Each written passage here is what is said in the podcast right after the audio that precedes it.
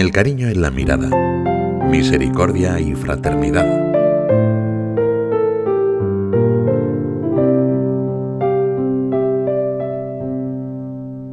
En el fondo del misterio de la misericordia divina, late la alegría de Dios que quiere entrar en el mundo. La misericordia no es, pues, sólo un resorte que se activaría ante la debilidad o las imperfecciones de quienes nos rodean. Es un amor sin reservas, que no calcula. Es irradiación de un amor que no es de este mundo. Poco a poco, al ritmo de las fiestas litúrgicas y de los eventos del jubileo, estamos procurando tener la mirada fija en la misericordia durante este año santo. Desde la bula de convocación del jubileo, el Papa subrayó que el misterio de la misericordia de Dios se dirige no solo a los que viven lejos de la casa del Padre, sino también a los que, con nuestras limitaciones, procuramos vivir cerca de Dios, para que seamos también nosotros mismos signo eficaz del obrar del Padre, para que haga más fuerte y eficaz el testimonio de los creyentes. La misericordia es la viga maestra que sostiene la vida de la Iglesia, y por eso abraza todos los aspectos de la existencia de los cristianos. En un primer momento, podría parecer que se trata de un eslogan, un modo distinto de hablar de las cosas de siempre. Y sin embargo es más que eso. La misericordia es luz y fuerza de Dios para redescubrir con todos los santos cuál es la anchura y la longitud, la altura y la profundidad de su amor.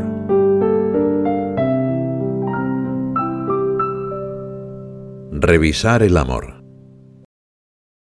La reflexión sosegada sobre la misericordia, como algo que nos toca de cerca, ayudará a puntualizar en el diálogo con el Señor dónde nuestro amor se podría haber empañado.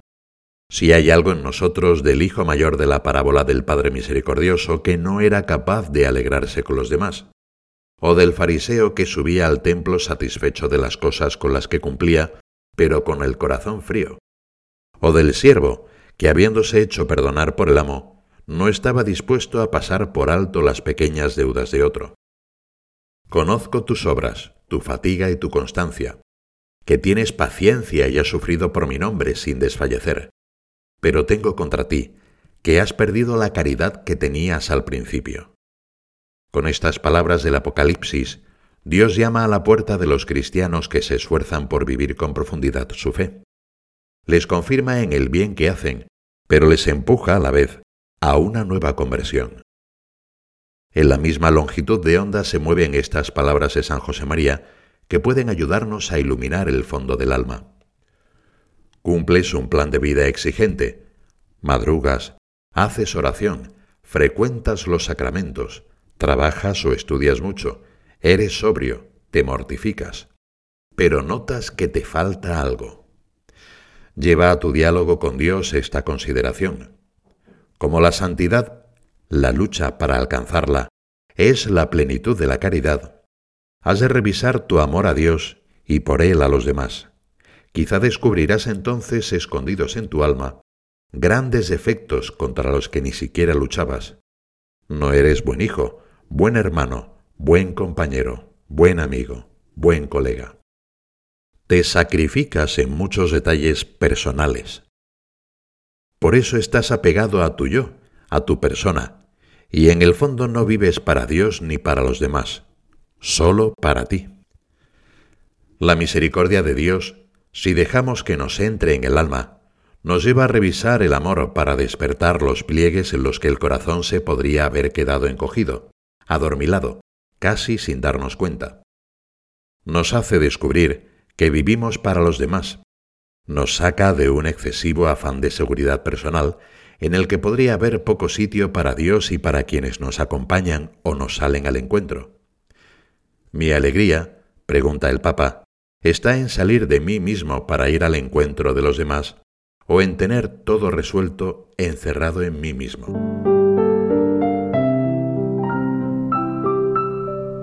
Alegrarse con los demás. Dios es alegría, decía San Juan Pablo II a los jóvenes. Y en la alegría de vivir hay un reflejo de la alegría originaria que Dios experimentó al crear al hombre, y que vuelve a experimentar al perdonarnos. Hay en el cielo mayor alegría por un pecador que se convierte que por 99 justos que no tienen necesidad de conversión. En el fondo del misterio de la misericordia divina late la alegría de Dios que quiere entrar en el mundo. De ahí el ruego de San Pablo, el que ejercita la misericordia, que lo haga con alegría. Por eso la misericordia no es sólo un resorte que se activaría únicamente ante la debilidad o las imperfecciones de quienes nos rodean es un amor sin reservas, que no calcula, una luz que lo invade todo y que hace de las virtudes cristianas rasgos amables y atractivos de la personalidad, y sobre todo, irradiación de un amor que no es de este mundo. La verdadera virtud, escribió San José María en Camino, no es triste y antipática, sino amablemente alegre. Años más tarde, volvería sobre esa misma idea ponderando un comentario oído de pasada. Sois todos tan alegres que uno no se lo espera. Oí comentar. De lejos viene el empeño diabólico de los enemigos de Cristo, que no se cansan de murmurar que la gente entregada a Dios es de la encapotada. Y desgraciadamente algunos de los que quieren ser buenos les hacen eco con sus virtudes tristes. Te damos gracias, Señor, porque has querido contar con nuestras vidas, dichosamente alegres, para borrar esa falsa caricatura. Te pido también que no lo olvidemos. La misericordia, pues, para funcionar, para ser genuina, tiene que invadirlo alegremente todo en nuestra vida. La alegría se predica de la juventud porque un espíritu joven no calcula, no se pone límites. Para que nuestra vida cristiana no sea una falsa caricatura, debe estar toda ella impregnada de alegre misericordia. No es esta una visión utópica, porque la misericordia es compatible con la debilidad, y de hecho la debilidad misma nos permite crecer en misericordia, porque nos hace más humildes y capaces de comprender que quienes están a nuestro lado también tienen defectos. Por eso, aunque en ocasiones, porque fuimos duros, porque no supimos darnos a los demás, etc., no lograremos reflejar la misericordia de Dios, podemos al menos decirle al Señor que quisiéramos ser misericordiosos en todo. Él nos ayudará a no calcular, a no hacer acepción de personas o de circunstancias, de modo que se cumpla en nosotros aquello de que darse sinceramente a los demás es de tal eficacia que Dios lo premia con una humildad llena de alegría. Y daremos también entonces ese aire limpio a los demás, que no es la alegría fisiológica de animal sano, porque la verdadera alegría procede de abandonar todo y abandonarte en los brazos amorosos de nuestro Padre Dios. Quien se abandona así en Dios, transmite muchas veces sin darse cuenta la alegría que Dios le da, una alegría que nace de la gratuidad de un encuentro, de escuchar, tú eres importante para mí, no necesariamente con palabras, y es precisamente esto lo que Dios nos hace comprender, y lo que podemos hacer comprender, también sin palabras, a los demás.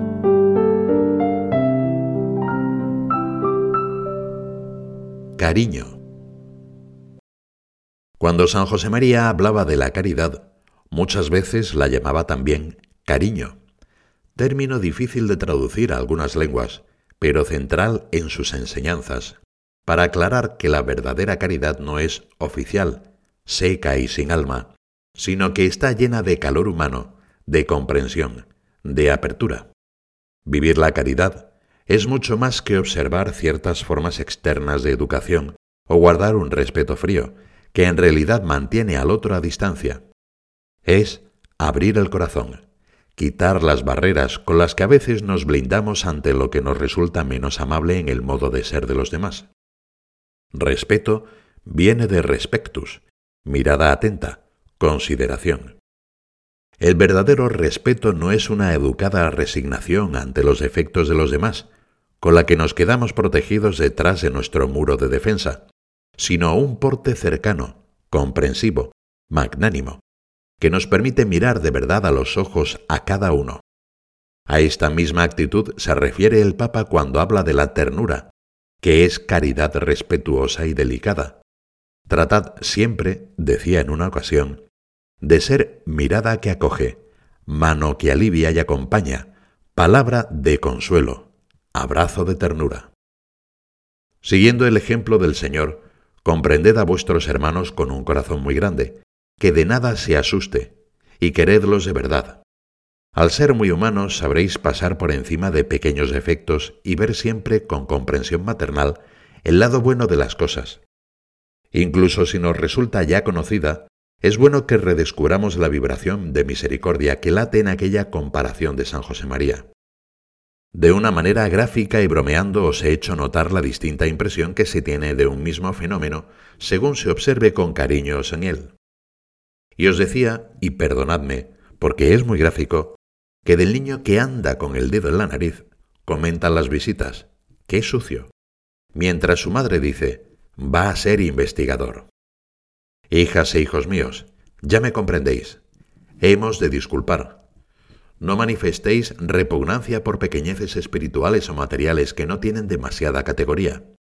Mirad a vuestros hermanos con amor y llegaréis a la conclusión llena de caridad de que todos somos investigadores. Las personas se nos presentan de modo muy distinto según las observemos con cariño o sin él. La misericordia no es, pues, solamente una disposición encomiable del corazón. San José María nos la muestra como una condición necesaria para conocer a los demás, sin las distorsiones generadas por nuestro amor propio. Al ver a los demás con misericordia, no edulcoramos la mirada, les vemos como les ve Dios. Les vemos como verdaderamente son hombres y mujeres con virtudes que admiramos, pero también con defectos que probablemente les hacen sufrir, aunque exteriormente no lo manifiesten, y que reclaman una ayuda llena de comprensión. Sin misericordia, en cambio, perdemos ángulo de visión y profundidad de campo. Empequeñecemos a los demás. Mirar con cariño, querer con la mirada, permite conocer mejor y así también querer mejor. El corazón humano tiene un coeficiente de dilatación enorme. Cuando ama, se ensancha en un crescendo de cariño que supera todas las barreras. Si amas al Señor, no habrá criatura que no encuentre sitio en tu corazón.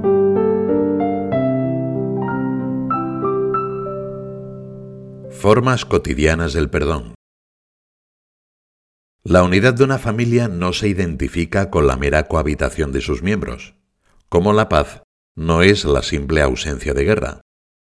En un hogar, una empresa, podría no haber grandes conflictos y a la vez existir muros sutiles con los que unos se protegen de otros. Son muros que se levantan a veces casi sin darnos cuenta, porque la convivencia cotidiana trae consigo casi inevitablemente tensiones o enfados. Hay roces, diferencias, pero estos son cosas corrientes que hasta cierto punto contribuyen incluso a dar su sal a nuestros días. Son insignificancias que el tiempo supera siempre.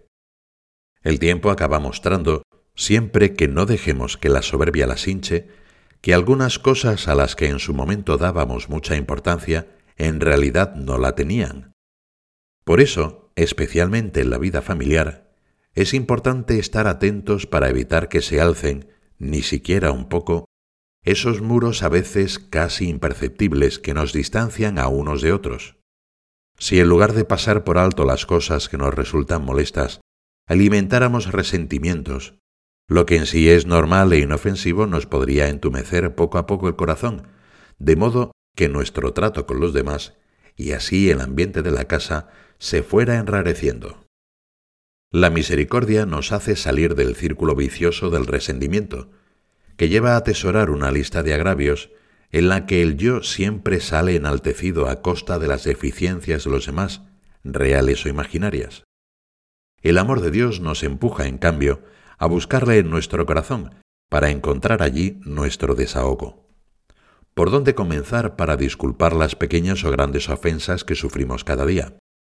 Ante todo por la oración. Se comienza por el propio corazón podemos afrontar con la oración el resentimiento que experimentamos, encomendando a quien nos ha hecho el mal a la misericordia de Dios. Señor, te pido por él, te pido por ella. Después se descubre que esta lucha interior para perdonar purifica del mal y que la oración y el amor nos liberan de las cadenas interiores del rencor. Es tan feo vivir en el rencor. Cada día tenemos la ocasión de entrenarnos para perdonar, para vivir este gesto tan alto que acerca el hombre a Dios. San José María, por ejemplo, solía rezar en los momentos de la misa también por aquellos que le habían procurado algún mal. Un corazón misericordioso es un corazón ágil que logra encajar con deportividad, sin dramatismos, los episodios menos agradables del día. A veces nos puede costar perdonar, porque se acumula en nosotros el cansancio, la desazón, la tensión. Pero es bueno que con la ayuda de Dios, que no falta, aspiremos a perdonar sobre la marcha e incluso a perdonar por anticipado, con magnanimidad, sin llevar la cuenta. Si por así decirlo damos margen a los demás, margen para equivocarse, para ser inoportunos, para estar nerviosos, no les tendremos que perdonar como quien hace una concesión. Les perdonaremos sin darnos importancia, con una caridad que todo lo aguanta, todo lo cree, todo lo espera, todo lo soporta. Sin duda podrá costarnos digerir el desencuentro y en su momento quizá convendrá hacer un comentario delicado a esa persona que la ayude a mejorar. Pero en cualquier caso, podemos perdonar enseguida, aunque duela. Muchas veces ni siquiera habrá que explicitarlo con palabras, para no detenernos más en el episodio, y bastará nuestra cercanía y una punta de humor para quitar dramatismo a las cosas. Cuando superamos la tentación de devolver mal por mal o frialdad por frialdad, el Señor nos llena el alma. Podemos decir entonces con el salmista, Misericordia tua supervitas, tu misericordia vale más que la vida. Y con San José María, que sabía que era el Señor quien le ensanchaba el corazón. No he necesitado aprender a perdonar, porque el Señor me ha enseñado a querer.